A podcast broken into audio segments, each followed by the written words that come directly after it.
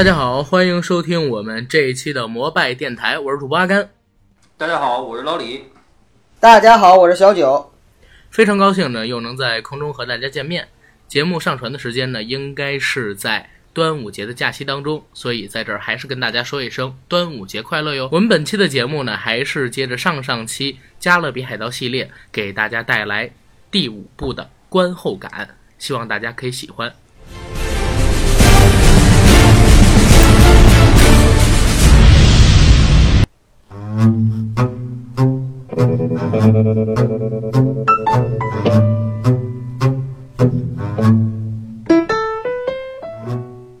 跟大家先说一个特别特别特别特别特别特别无厘头的事儿，就是我们刚才已经录完了一遍节目，但是因为音乐音频资源的丢失，导致现在要重录一遍。嗯，但是因为是第二遍嘛，我们可能会录的比第一遍更精彩一些，希望大家可以期待吧，好吧？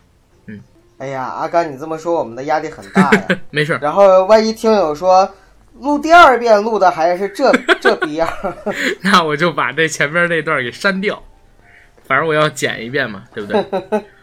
嗯，好，这期呢，我们是聊《加勒比海盗》系列第五部《死无对证》的一个观后感。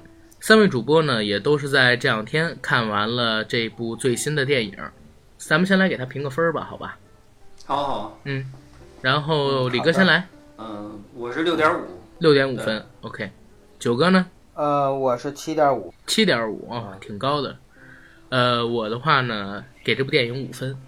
啊，咱们三个里人里边算是最低的，然后均衡一下，咱们摩拜电台给这部电影的总评分应该是六点三分，将将呢过了及格线，所以还是比较推荐大家去看的。对对但是呢，在这儿也跟大家道个歉，因为我们在上上期节目里边对这部电影给下的期望实在是太高了，现在打脸打的也是非常的严重，我都想给自己俩嘴巴子，因为实在是呈现出来的这个最终的效果不尽如人意。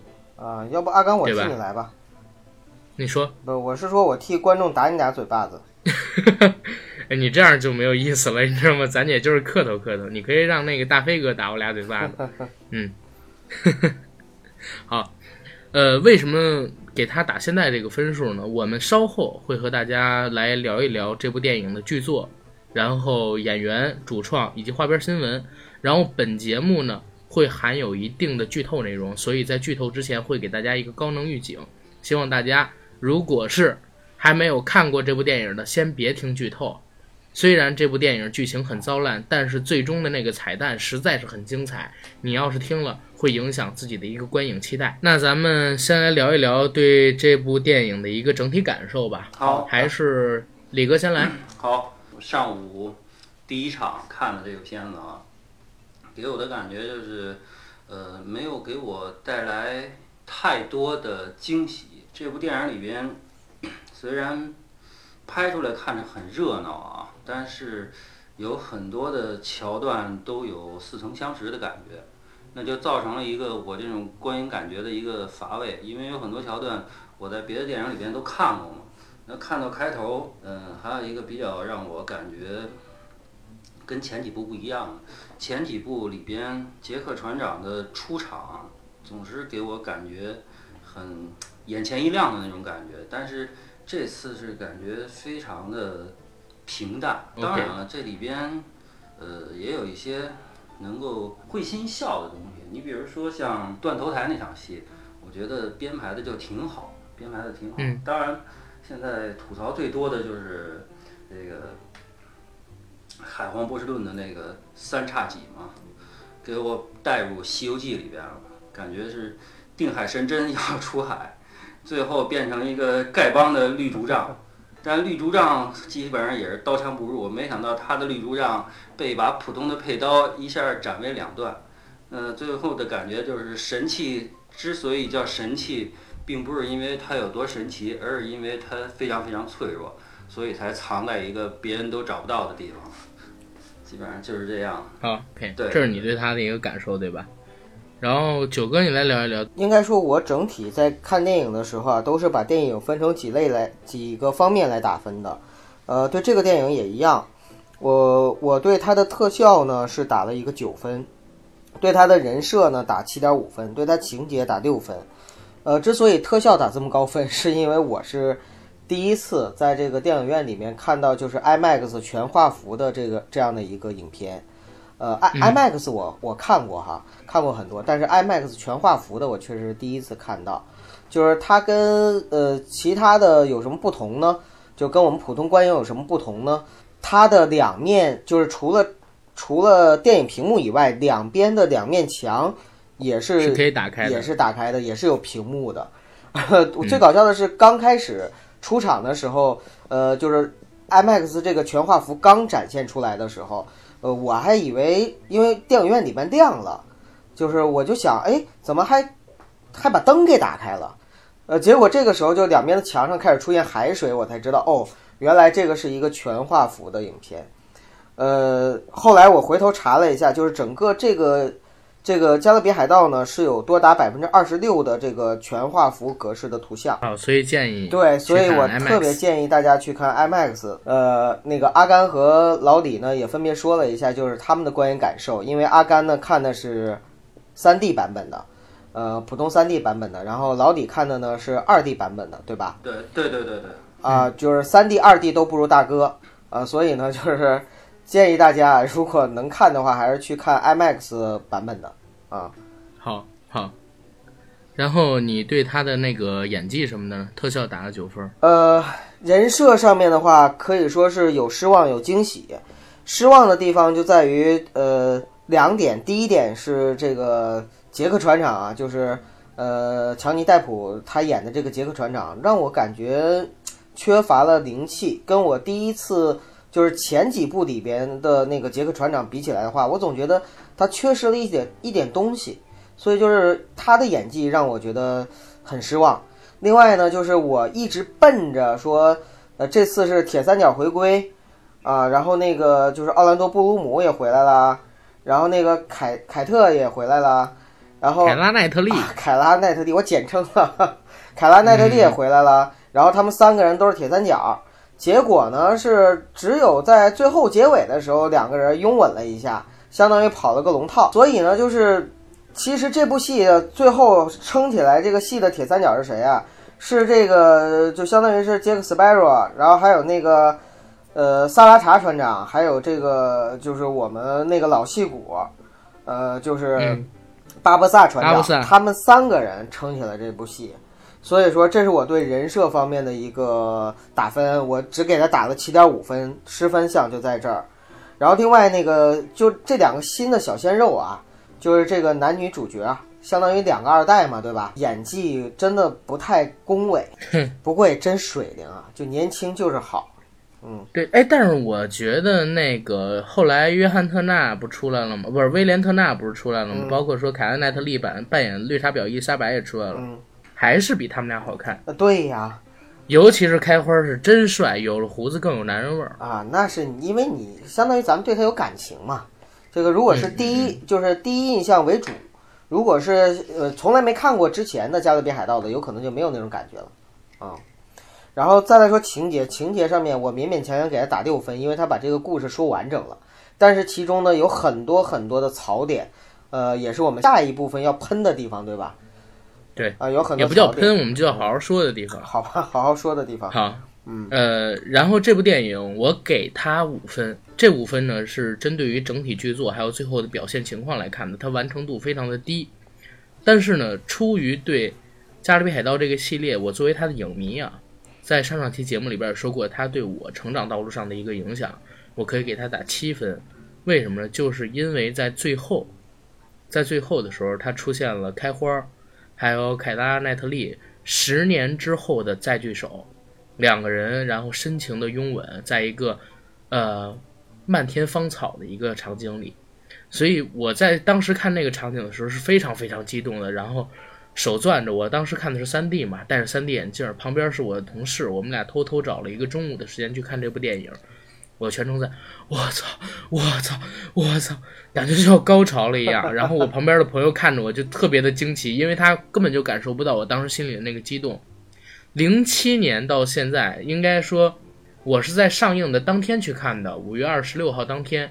它是整整的十年零一天。第四部两个人都没有回归，所以在这一部能够看到他们两个人再相见，而且给出了一个完美的结局，大家都想象不到。作为海盗迷，我心里边的一个震撼程度，而且就真的感觉心里边的一个遗憾被填满了。哎，其实阿甘，你觉得是不是？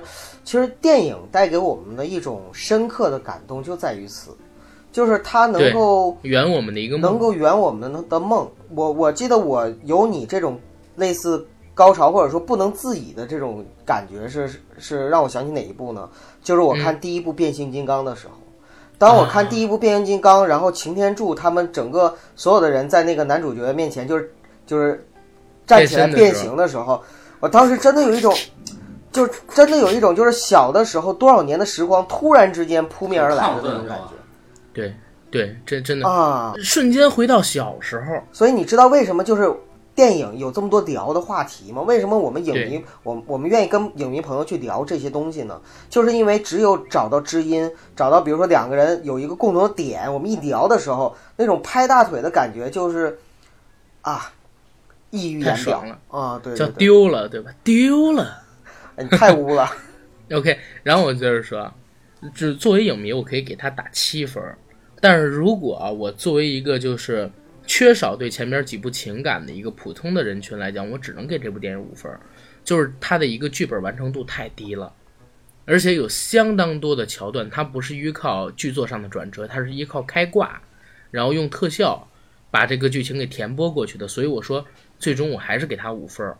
那我们摩拜电台给这部电影的评分呢是六点三，相对而言虽然及格了，但是不高。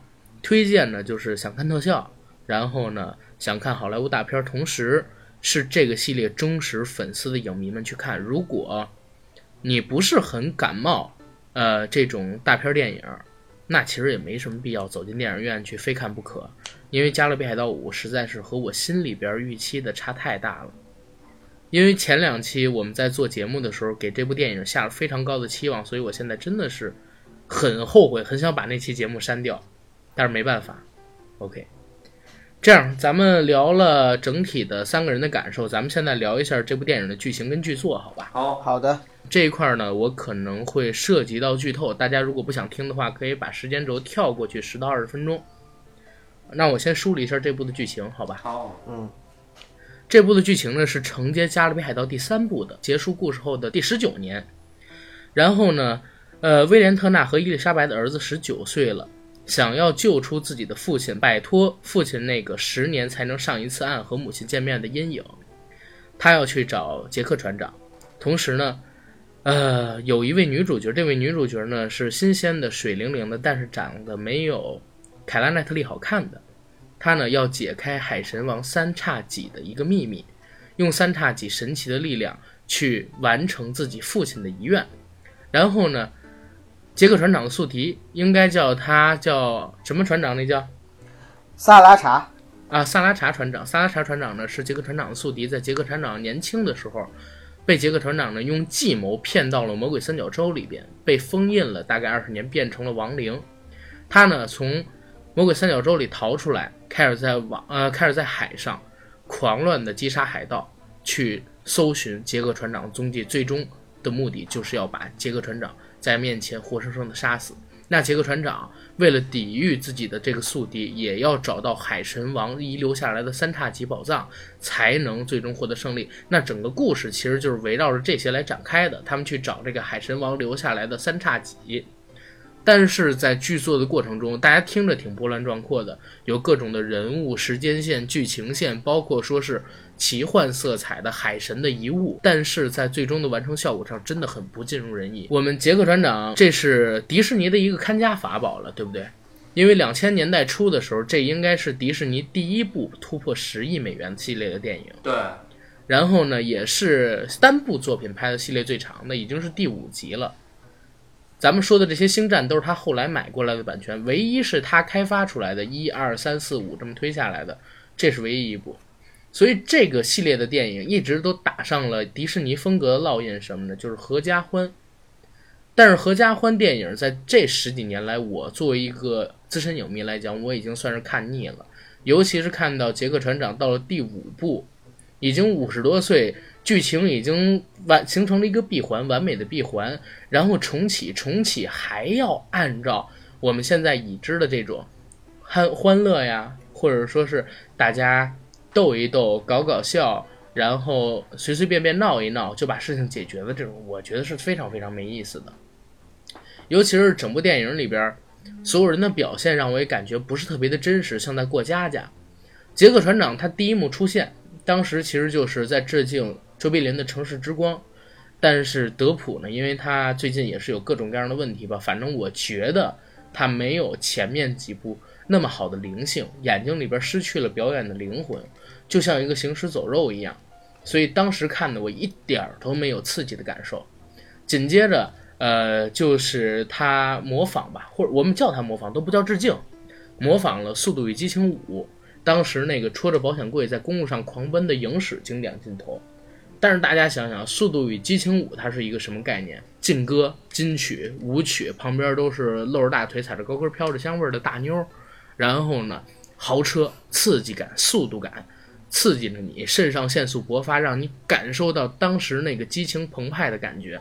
但是呢，到了《加勒比海盗五》就是形似神不似，有形无实，跟着这个金贵，跟着这个墙在走，但是呢，旁边是放着《加勒比海盗》的音乐，然后房屋移动的速度也很慢，完全没有营造出紧张感和刺激感，所以这个开场亮相就是很失败的，只是为了让杰克船长亮相而亮相，而且后边的剧情也都陷入了最近几年就是迪士尼吧不能套出的一个怪圈。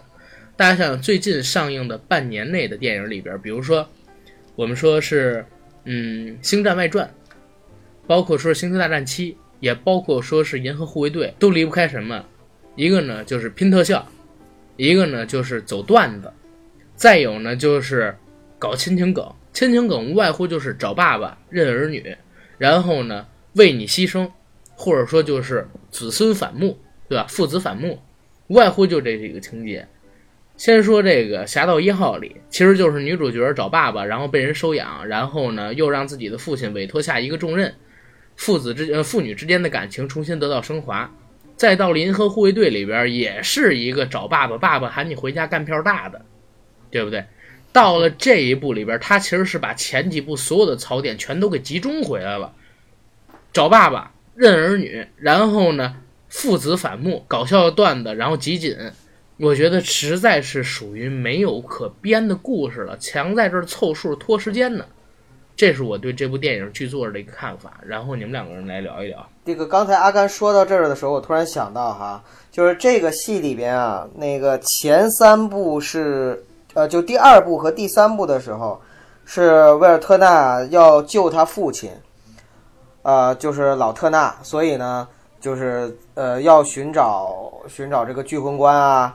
然后等等等等，到了第这一步呢，又变成了这个亨利特纳要救他的父亲威尔特纳，就整个是 他们这个家族就是，呃，儿子救儿子救老爸，儿子救老爸，这样一代代传承下来了没没什么本事是吧？这成了成了他们家族的一个传统了。呃，另外你刚才说到的这个确实是这样，就是。呃，我在看这个戏的时候，看到巴博萨跟那个卡琳娜史密斯，对吧？叫对，啊，跟跟那个就是小小女主小女主角嘛，就是史密斯，跟他在聊天的时候，在船上，我突然意识到，就是在那一刻哈，我突然意识到，哦，原来他们两个是父女，原来巴博萨是就是他一直要找的老老豆，不是一直他认为死了的老爸，呃，不是，他他妈妈死了，他他。找他爸爸，他完成寻找那个海皇的那个三叉戟，也是为了就是找到他爸爸，或者说知道他爸爸是谁。关键你不觉得这个很烂俗吗？就是我当时一看他拿起那个红宝石，然后说这是我当时留下，然后我就我操，他就是他爸。关键是我就立刻想到了，说哎呀，他要为他死了。对，我就已经想到了结局，就是巴博萨这集 肯定得死了，肯定得为女儿牺牲了。结果到结尾就是最后你不觉得很立不住那个方儿吗？就是巴布萨在所有的剧本里啊，前边四部所有的剧本里，唯利是图，对不对？阴险的小人，他跟杰克船长相爱相杀，但是到这一步，他就纯粹变成了一个慈父。前半段其实表演的非常好，因为演员非常好。但是到后半段知道他是他父亲之后，我靠，那个慈爱感啊，溢于言表啊，对不对？我我要为了你死，你是我的小星星吗？后拿把刀跳下来，咔咔咔弄，哎，没有意思，真的没有这个意思。对海盗，海盗其实就是海盗之间关系就是没有永远的敌人，也没有永远的朋友，只有永远的利益。现在有了一个，你永远是我儿子，永远是我闺女。啊，这个可以理解，我觉得，因为作为海盗的话，他可以奸诈，但是你不觉得转的太干了吗？他没有铺垫啊。是他可以没有铺垫，但是这是两个层面的东西嘛，一个是亲情嘛，一个是生意嘛，嗯，呃但是我觉得这个人设转的还是崩了，不管真的是崩了。不管他是不是海盗啊，他从事的某个职业，他归根结底他还是人嘛，人都有两面性。不是主不主要是什么呢？真的不是李哥，这个转的真的太干了。不是，主要是什么呢？不不是说这个人性什么这个太硬，而是说他这个人设确实啊，就是感觉就是迪士尼除了这套就没有别的可拍了。因为亲情就是一个千年梗嘛，是一个千年。，不是但是李哥，你要明白，就是你完全可以用其他方面的东西、其他的方法，甚至说你同样一个梗，你用更高级一点的手段，你也可以塑造出来。但是你为什么要用最低级、最低级、最低级的这种梗呢？或者说，就是我为你去死，如何如何那。我对，如果我是导演的话，我我为什么你觉得他转啊？我觉得他转完全都立不住，就是因为你中间什么铺垫都没有，你就突然之间发现她是你闺女，而且你还没有做任何的证实性的工作，你就说她是你闺女，然后你还不能告诉她，你要为了她去死，然后呢，旁边的人还都一目了然知道她是你的闺女，你是凭什么呀？谁告诉你的？你是有亲子鉴定书吗你？然后我不能以别的名义来，巴博萨是个人精。根本就立不住这个转折，你明白吗？他是个人精，迪士尼发现这些蛛丝马迹啊！而且那个蛛丝马迹，那个如哎，你觉得符合实际吗他如果是蛛丝马迹的话，他必须得要一个理由、一个论据，或者说一个能证实的点。但是现在什么都没有，他就愿意为他去死，说你就是我闺女，而且是我不需要你知道，我就为你去死。我觉得是完全立不住的。我可以，我觉得就是如果说啊，就是我是导演的话，我就比如说剧情需要，你比如说咱们咱那个演巴博萨这个演员，就是呃叫什么我忘了哈，反正这个老戏骨，他都已经七十多岁了。就是他也确实年纪很大了，有可能说在下一步、下下步的话也没有办法出演，有可能出于各种方面的考虑，说这一步巴博萨船长得牺牲掉，或者说他他就是要要给他安排好归宿。那我要是导演的话，我真的宁可说两个人父女没相认，或者说就是留下这么一个一个一个噱头，或者说一个疑点，或者说一个问号，然后就让巴博萨死没问题。我是我是觉得让巴博萨为了他女儿牺牲而死，太扯太淡了。太太老了，真的太老了。那是因为你们这部两个都电影就没有孩子嗯啊，所以你们体不是会不到这不是有没有孩子的问题有，了孩子之后，你会有这种感受的。这不是这不是有没有孩子的问题，我觉得这就是你导演用不用心。对，咱们你有没有编剧？啊你有没有写剧本？咱说不是就电影啊？因为这部电影毕竟是一个奇幻的动作片，对吧？所以它可能是因为时长的问题，或者说篇幅的问题，它不会把这块儿铺垫的太多。这个我觉得但哎是，但是那你觉得其他的铺垫成功吗？这部电影，这部电影我我刚才咱们开会的时候我就说了，他其实想表现的东西是什么？因为事情已经过了十九年，在这十九年里边，杰克船长过得非常的落魄，他的黑珍珠号已经被封印了，他手底下没有船，他的海员不信任他，抛弃了他。他已经不是当年那个让人闻风丧胆、一报出去名字就赫赫有名，在海上能立得住的杰克斯派罗了，对不对？他经历了人生中非常非常低谷的时段，他酗酒，他生无可恋，他甚至是变卖掉了，或者说甚至是不是变卖掉了，就是换了一瓶酒，拿自己最珍贵的那个海神送给他的罗盘去换了一瓶酒。但是我们完全感觉不到剧本里边给他营造出来的这种落魄，只是背景你说的很落魄，但是真的拍出来了吗？他没有。然后，而且我刚才说过，这部电影里边非常非常多的桥段，它不是靠转折，不是靠剧本上给你做好充实的铺垫，它就是靠开挂给你去完成的。最典型的例子是什么例子？第一个例子，杰克船长一出现，他就是在金库里边，在金库里边的时候，那么多人对他耍枪，对不对？那么多人举着枪对着他，瞄准他，马上就要开枪了，甚至说已经开枪了。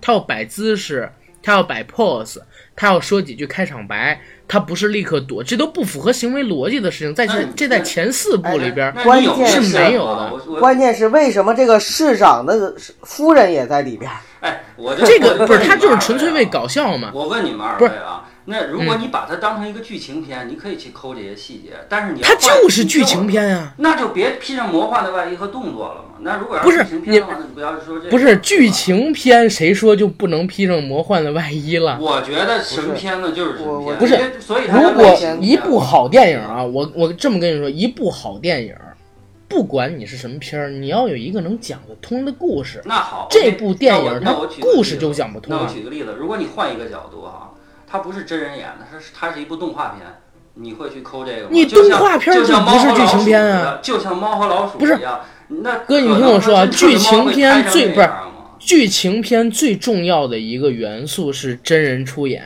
你动画片也可以有剧情，也可以是贴近现实类的剧情片，但是你动画片天生就有飞扬的一个属性，你明白吗？而且真正好的剧情类项的动画片，你就说宫崎骏拍的那些，也不会出现这样的镜头，它不是那种一个类型的东西，它就。它毕竟是一个真出演，而且前边四部怎么没有这样的情节？呃，前边三部怎么没有这样的情节？最后一部第五部你给我弄出来了，就是举着枪不打他，打他打不中他，而且违反行为逻辑。他为什么不躲到那个金库里边？他就是要开着那个金库的门，最后要让那个钱都跑掉了，然后自己还能耍帅，完成自己一个亮相，然后最后大家发现钱不见了，给他营造一个笑点，就是为了玩这个嘛，立个番嘛。它现在变成了一个段子电影，它不是一个剧情电影，越来越像那种香港七八十年代、八九十年代的那种小品类型集合段子的电影，就造成了一个什么情况？你及格很容易，但是你能做成佳作很难。你要明白《加勒比海盗》是一个什么类型的电影，它前边三部有那么高的一个水平线，对不对？全球拿了三十七亿美金的一个大片儿，这是好莱坞大片儿，而且前边几部的剧作很扎实的，除了第四部，哪怕第四部都比第五部扎实。你现在看到它拍成这个样子，你好意思跟我说，我靠，我们现在要把它当成一个奇幻片儿或者如何如何？奇幻片儿也要讲剧情结构，也要讲逻辑啊，对不对？你又不是印度电影，你他妈开挂干什么呢？对不对？我不那个鲨鱼咱们就不不是。不是，你你就说那个鲨鱼，那个鲨鱼凭什么你就拿根绳一拽它，然后它就能跟一个遥控赛车一样带着你往前跑？它往左跑，往右跑，转圈不可以吗？它怎么就那么听你的话？而且那是亡灵鲨鱼，而且他妈最后那个海神的三叉戟真的吹了半天的牛逼，你最后就是拿了一把普通的片儿刀，你就给它弄折了。那是波塞冬留下来的神器，谁拥有它，谁就控制整个海洋。你前边花了一百分钟的时间铺垫，就是为了找到它，最后用了两秒钟就拿一把断刀就给它破了，纯粹就是扯淡嘛。但是你听我说啊，我是觉得，如果我看这种类型的电影啊，我不会去追求什么逻辑的，看个热闹就行了。我也代表一部分影迷，对吧？我看个不是。但是我认为咱们的咱们的影迷是有追求的呀对不对？不是影迷，但是我认为听咱们节目的影迷他是有追求的，他要明白这些东西。我我不是说做到这些东西他就一定好，但是你完全不去想这些东西，你只是集合段子想把这个事情就是按工按量的完成的电影，它一定不是一部用心的电影，你明白吗？所以我才给他打了一个及格多一点的分儿嘛，可看，对吧？不是精品啊。OK，这块儿我喷有点狠了，咱们接着往后边来说，好吧？往后边来说，咱们聊一下这这个电影周边花絮。但是聊周边花絮，我觉得我喷的想肯定会更多。哥，你先来。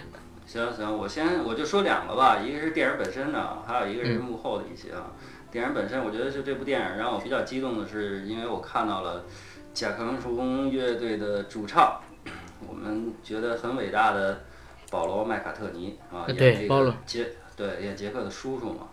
呃，那还有就是我我也看了一下这个其他的相关资料啊，因为曾经有资料说这部电影是第五和第六是背靠背这么拍的，背靠背这么拍的。呃，对对，有这么个说法。嗯但是后来我又仔细的分析了一下，可能这种这种可能性不大，因为我们都知道五的导演是山德伯格嘛，那么我看到在百度上介绍的六的导演是是罗伯·马歇尔，所以我觉得这种可能性不大。但是我还是比较喜欢六的剧情的，因为六的剧情是六已经出剧情了吗？呃，它的故事剧情嘛，它的剧本嘛，呃大概的一个它是跟第五部一起出来的吗？还是怎么样？呃，我认为是当初在拍完四之后，迪士尼公司紧锣密鼓的要赶紧推出这个系列的后几集嘛，他要抓紧时间嘛，所以要考虑到背靠背拍，所以先把这个剧本这块儿先搞定了啊，因为五的剧本我们都已经看拍完了哈，基本上熟悉了，但是六的话，我其实更更期待，因为六。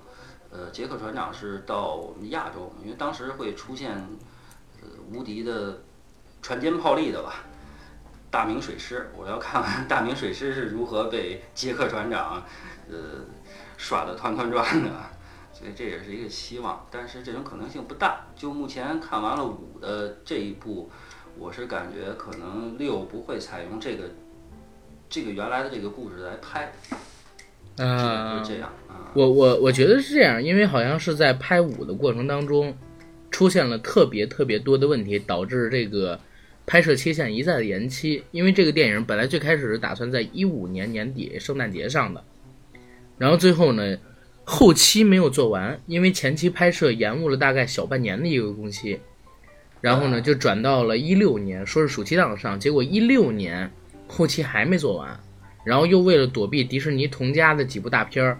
就给挪到了今年，正好是上映《加勒比海盗三》十年零一天嘛，然后上映的。要不然的话，他应该早就上了。而且因为拖的工期实在太长了，而且在中间发生了特别多乱七八糟的事儿，导致他剧本改了特别多。最终我们看到的剧本，或者说电影里边表现出来剧情，可能跟开始已经很不一样了。第六部也没办法套着拍了。对对吧对对 OK，OK，、九哥你来。呃，那我我说三点啊，简单说三点。第一点是那个刚才老李也说到了，就是呃，演 Jack Sparrow 叔叔的是一个老的呃摇滚巨星，当然也呃，就 Paul McCartney。保罗麦卡特尼啊。呃，我我对他没没感觉，因为我我对摇滚研究不深，但是我对他在电影中说的那个笑话非常的印象深刻。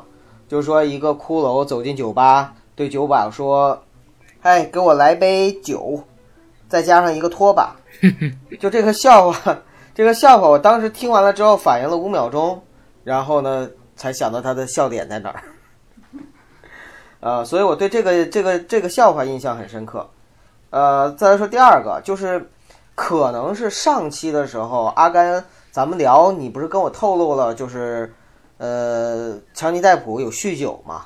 在在对在片场的时候也酗酒，是不是我带着这种印象的原因呢？不是酗酒我在酒看的时候，他是酗酒症，已经成病了，酗酒症非常严重。就非常严重嘛。嗯，就是我在片在在就是片中，Jack Sparrow 第一次出场的时候，我看到他的时候，我就感觉哈，呃，就是乔恩戴普演的这个 Jack Sparrow 跟我前三部的那个。呃，印象中的这个杰克船长就不一样，就就少了一种灵气。以前的 Jack Sparrow 呢是妖里妖气、贱了吧唧，然后呢是古里古怪，有点娘娘腔，翘着兰花指。但是不管怎么样呢，他是那种就是很很灵气、很灵动的那种感觉，那样的一个角色。可是在这个戏里边，他整个整场的表现给我的感觉就是，他是真的喝醉的那种感觉。对，就整个人都不在状态，所以我其实特别担心一点什么呢？就是担心如果以他这种状态的话，在第六部的时候还能不能够出演？如果出演的话，怎么出演？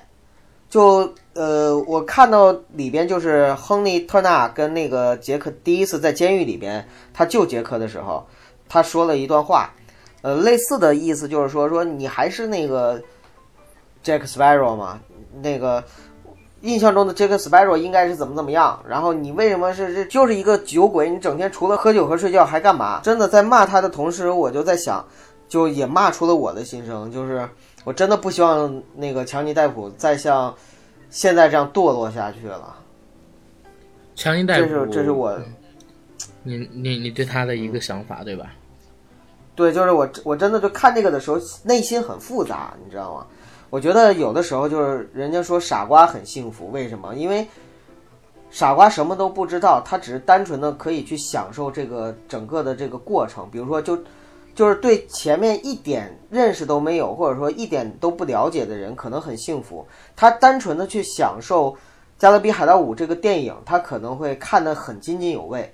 就是我在看的时候，我旁边有两，我我一直是就是用右手拄着下巴看的嘛，然后然后我的左边是两个女孩儿，然后两个女孩儿呢全程哈哈大笑，然后笑的笑的眉飞色舞的，然后其实我就在想，有的时候如果我们不知道太多的东西的时候，可能真的很幸福，就看这个电影只是完全享受，单纯的享受它的观影过程就 OK 了。就像李哥那种，就是我就享受这种特效，或者是享受它整个的带给我的各种欢乐，因为这也是迪士尼它的一个主要的这它的目个，的。就是他的理论基础嘛，就是我要把欢乐传传传递给每个人，把快乐传递给每个人，所以他只只要是传递快乐，我们我们接受了快乐就 OK 了。但是正因为我们有太多呃，他知道太多他的幕后，然后呢，知道太多他的他的一些东西，所以反而可能对我们来说，我们看电影的时候就有的时候会很痛苦。对，就我觉得听我们这个听我们这个节目啊，听了第一期的观众，可能在看这个电影的时候呢，他会很痛苦，因为他失望，希望越大，失望越大，有失落感。对，但是听了我们第二期的这个观众呢，也许再去看电影的时候呢，他会很快乐，因为呢，听完我们这一期观众呢，可能对这个电影不抱什么希望了，结果呢，又发现没有像我们喷的那么厉害，对。对吧？对，所以所以说我还是希望我们的所有的观众哈、就不管我们怎么夸还是怎么喷，就是你还是要抱着小马过河的心态，自己去享受整个观影的过哎，程。这句话说的特别好，千万别把我们说的都当成一定是对的。如果你自己喜欢的话，你相信你自己，别把我们当的，呃把别把我们说的当权威，就是这样。呃对，没错。OK，然后刚才九哥说了两点，我我我想针对这两点说一说。嗯，一个是德普，德普的话，我不知道大家最近其实有没有看新闻。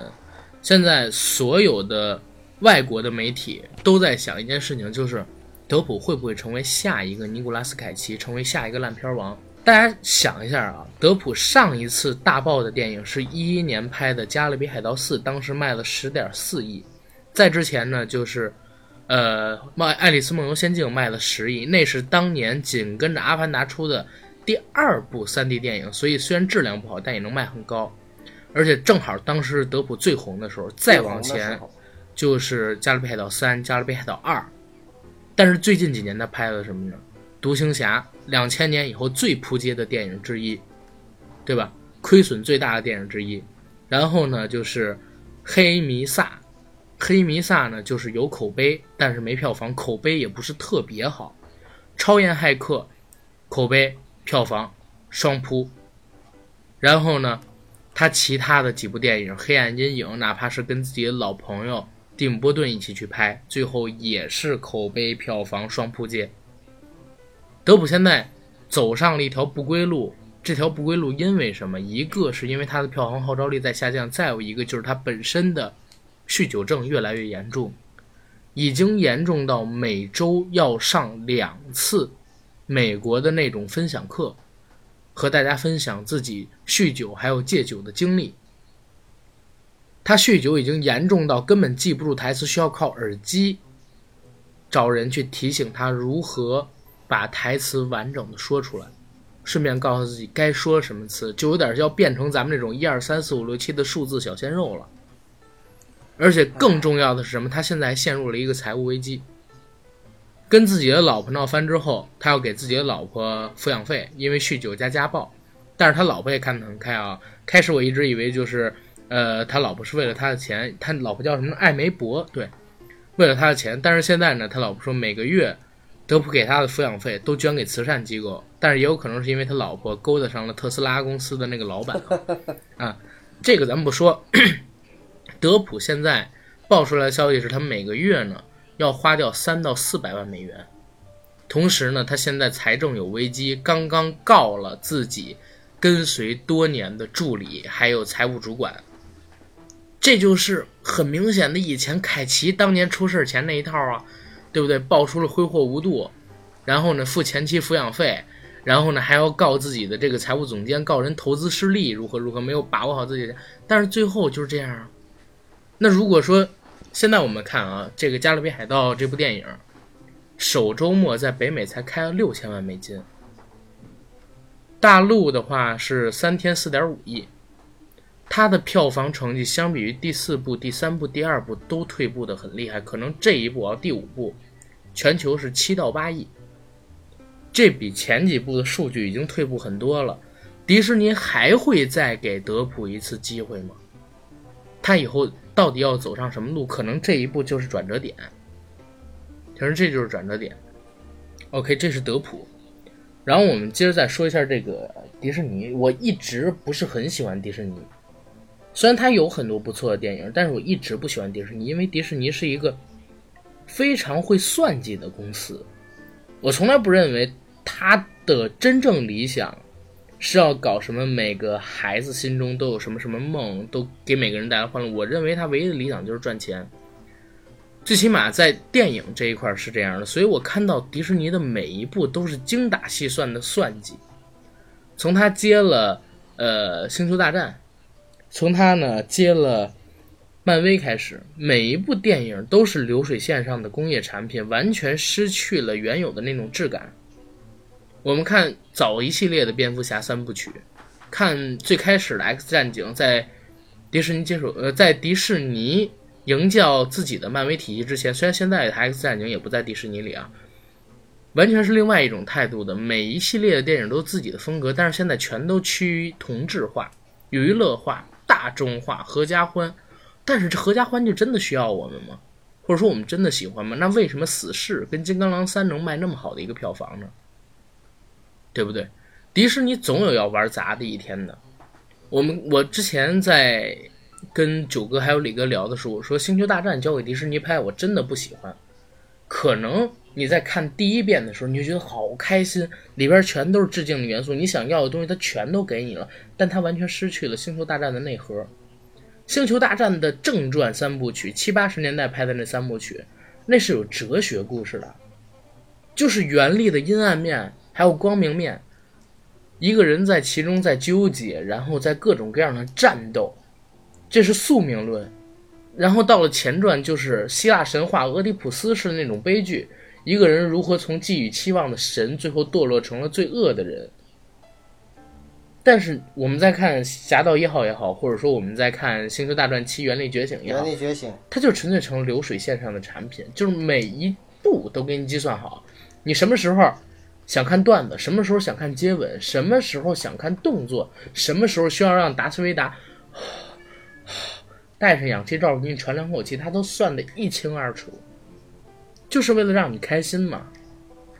深深的算计，为什么我讨厌他？因为就像我讨厌贾樟柯一样，他不真诚，明白吧？哪怕你的口号喊得再高尚，口号喊得再动人，但你不真诚，你就是个大屁眼。好，然后然后你俩说。阿甘学我，不耽误我学，你知道吗？我昨儿陪我女朋友去动物园，他他就跟我说了两遍这个话。我问他从哪儿学的，他说跟九哥学的。嗯，OK，你俩来说，你俩来说。呃，那我接着先把第三点说完吧。我刚才不是说了两点吗？嗯。呃，第三点呢，就是那个我想跟大家分享一下，因为很多人啊知道这个杰克船长，他最珍爱的是什么？这不是他的罗盘，是自由啊。不不不是他的黑珍珠号哦，啊，我说物质上的嘛，就是对他来说，就是最最最宝贝的东西是他的黑珍珠号。那么黑珍珠号到底是怎么来的呢？就是杰克船长他因为迪士尼有他同名的小说，呃，就是在故事里边啊是这样子的，就是 Jack Sparrow 跟他的爸爸，他们两个人以前都是海盗，然后呢是拥有一个海盗船叫台风号，呃，在马达加斯加海域。呃，小的时候两个人呢，就是就是父子两个人一直都是在寻找一个叫传奇的科尔特斯之剑，呃，找这把剑。但是在这个过程中呢，因为杰克斯长大了，长大了之后他也想领导这个整个的这个海盗船，那么但是一个海盗船上不能有两个船长嘛，所以他就跟他的 老爸给闹掰了。闹掰了之后呢，他就跑到东印度公司去打工去了，去当一个东印东印度公司的船员。呃，那个东印度公司当时呢是，呃，就是在第一部的时候啊，有一个不知道大家还有没有印象，就是有一个叫贝克特的人，嗯就是东东印度公司那个董事长，就前两部里边代表英国国家利益的这个，就是那个那个那个就小小矮个儿的，那个那个总督贝克特。那么就是他呢是 Jack Sparrow 的顶头上司，他在那儿干了几次活之后呢，有一次因为运送黑奴的船，他杰克不想运黑奴，所以呢就是叛变了，叛变了，把所有的那个船上的黑奴全给放走了。放走了之后呢，他跑逃跑被抓了，抓了之后，他偷的这艘船也被贝克特当着他的面儿全给烧掉了。烧掉了之后，后来杰克呢，就是杰克就是永远都在逃嘛，永远都是要处死，永远都都在跑，嗯这也是他的老套路了。然后他一辈子就是这样，就是抓抓逃逃，抓抓逃逃。他逃跑了之后，他就找到了谁呢？找到了戴维琼斯，跟戴维琼斯做了交易，就是用我十三年的自由换，呃，不用我一百年的服役换我十三年的自由，成为黑珍珠号的船长。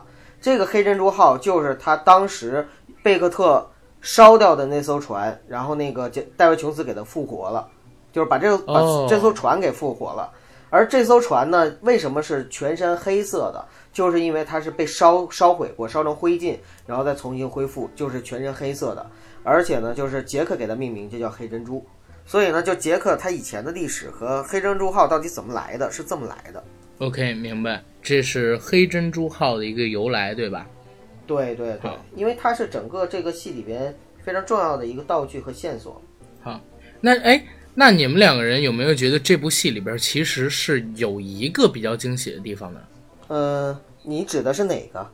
就是这部戏里有一个角色，我觉得是非常非常有惊喜的。啊，你说海尔巴登吧？对，哈维尔巴登，对，这是整个第五部里边我觉得最惊喜、最惊喜的地方了。从人设到表演，然后从他给他设计的一个造型、背景跟能力，我都觉得特别酷，而且是非常好。因为我们说了嘛，就是杰克船长涉及到一个酗酒的问题，表演在这一部里边很糟烂，但是巴这个呃巴嗯这叫什么船长？巴博萨和萨拉查。萨拉查萨拉查就只说萨拉查，萨拉查萨拉查演的特别特别好，要不然他是奥斯卡最佳男配呢，对吧？他演的特别好。嗯嗯，可能是这部五里边，我觉得演技最好的应该就是塞贝尔巴登吧。对，哈维尔巴登那个阿甘，很多人可能对他不是很了解，你干脆普及一下吧。好，这个哈尔巴登我我还挺了解的，因为我是他的一个影迷。呃，其实很多观众肯定会看过他一个特别有名的电影叫《老无所依》，那也是我想想应该是零七年还是零八年的奥斯卡最佳影片。他也啊，零八年，零八年，他也啊是07年07零七年不好意思他也是凭着那部影片得了当年的奥斯卡最佳男配，演的特别好。我在上一期聊小丑的时候，我说老有很多傻逼把那个小丑电影版的小丑，尤其是希斯莱杰版的，说成是影史第一反派，不是。最起码，哈维尔巴登在《老无所依》里那个角色演的就比他强。然后他本人呢，也是印度的，呃，也是那个西班牙的国宝级演男演员，夺了很多次西班牙国内的电影大奖，就有点像咱们国内的梁朝伟，然后加葛优加姜文。他成名作呢是和佩内洛普·克鲁兹演的毕加斯·鲁纳的《火腿火腿》，这是九二年拍的一部非常非常有名的情色片。如果大家有兴趣看年轻的佩内洛普·克鲁兹露肉，一定要去看，这也是我的一个启蒙之作吧。在那之后，我才开始关注了他。那里边他非常的帅，而且很壮实。他的感情生活也很有意思。他和佩内洛普，他是佩内洛普·克鲁兹的一个初恋。后来呢，老婆佩内洛普·克鲁兹来到了好莱坞，就把他给蹬了。蹬了以后，找上了各种各样的男人，最有名的呢就是汤姆·克鲁斯。但是兜兜转转过了几十年，佩恩洛普斯老了，人老珠黄了。又找了他当接盘侠，跟他在一起了，所以他的这个感情生活很有意思。但这个他演了老无所依，但是他是老有所依。他给人当所依了，你知道吗？啊，对他帮别人老有所依了。嗯嗯，好啊，然后这这是对于他一看法，他演的非常非常棒，而且本身的话还有非常多的好戏，希望大家可以关注一下这个演员哈维尔·巴登他其他的作品，一定不是所望的。那个哈维尔·巴登在演这个戏的时候，因为呃，不知道观众朋友知道没有，就是呃，他的老婆就是刚才阿甘说的这个克鲁茨，呃，他是在四，就是《加勒比海盗四》里边嗯，对，是女主角，演的是 Jack Sparrow 的老情人，老情人，对，呃，就是黑胡子的女儿，对吧？对呃，然后那个呃，我因为我查资料看到的，就是呃，哈维尔巴登采接受采访的时候就说说那个呃，克鲁茨跟他说说你要跟呃乔尼戴普一起演戏啊、你要离他远一点儿，因为他会让你笑场的。呃，然后这是这是在黑吗？我也不知道啊。然后，然后呢？他说，他说我接这个戏的时候啊，这个，呃，就是剧组说让我就是会把我打扮的特别的酷和帅。结果我看了，我看了这个就是成品之后，然后我觉得说这个剧组太坑人。好好，OK，这是哈维尔·巴登。然后我先给这个系列咱们各自再说几句吧，我不想就这样结束，好吧？咱们咱们说说展望，或者说李哥先来吧。呃，因为我看了五之后啊，我其实我现在还是这么认为啊。那如果《加勒比海盗》系列离开杰克船长，就不叫《加勒比海盗》系列了。但是 对于这系列的展望，就是希望迪士尼也好，还是说我们这些观众也好，给德普一些时间，让他去调整他的状态，能够说，不管他年龄有多老啊，找回当初他演杰克斯巴罗的那种感觉。希望他能在六也好，七也好，我说的是正传哈，接着来给我们演杰克船长吧。那在这段时间呢，也别让《加勒比海盗》系列的这些影迷闲着哈，这样容易流失嘛。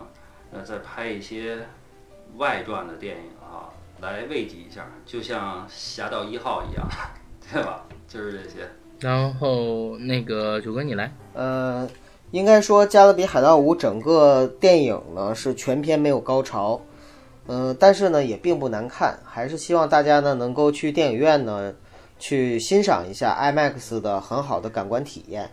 呃，对于整个《加勒比海盗》系列呢，我倒是挺乐观的，因为从官方透露出来的消息呢，嗯，迪士尼是有意把整个加勒比，呃，搞成一个像星战、像漫威宇宙那样子，搞成一个海盗宇宙的。那么他肯定会拍许多的番外，呃，只不过呢，就是说整个主的故事情节，就主线这个故事情节的时间线上面的话，因为那个乔尼戴普的原因，可能我们对后续的呃两部一到两部续集不太乐观。不过没关系，我觉得真的这个中国影迷又不是指着他活，对不对？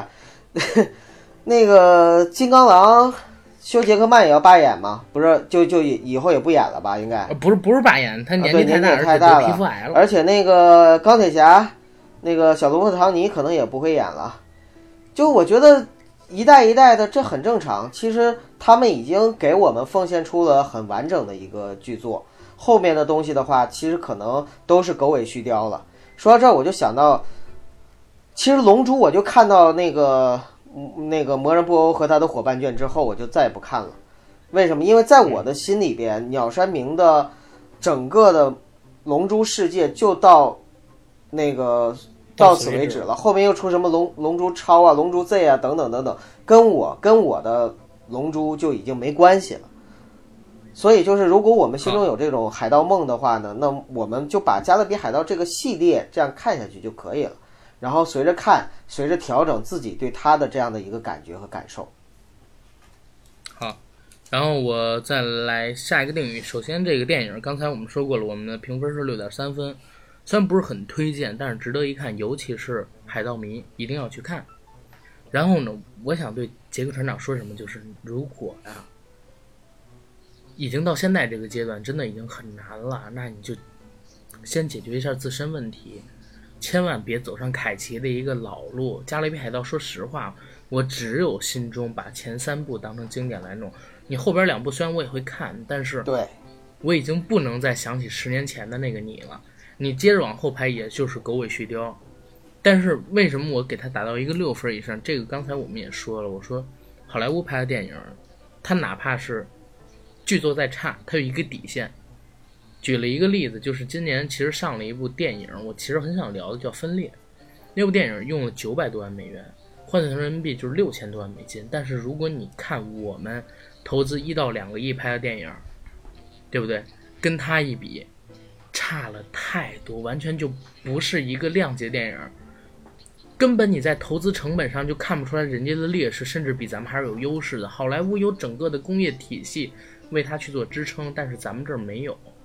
所以，与其说这个《加勒比海盗》系列多烂多烂多烂，还不如先小小我们自己，因为目前电影院里能跟他拼一拼的电影我们还没有，它还是目前最好的一个观影选择。